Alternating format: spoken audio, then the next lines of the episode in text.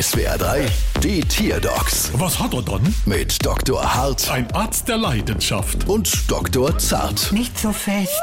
So, was haben wir dann? Es ist ein Hund. So was haben wir ja noch nie gehabt. ja, und was hat er dann? Er stört immer beim Kartenspielen. Wie? Na, immer wenn wir Skat spielen wollen, bringt er die Karten durcheinander. Und das ist natürlich echt ärgerlich, wenn man dann mal ein gutes Blatt auf der Hand hat. Hm, Ja, du kleine Schnüffelspaß, brems. Mama laut. Mama leise.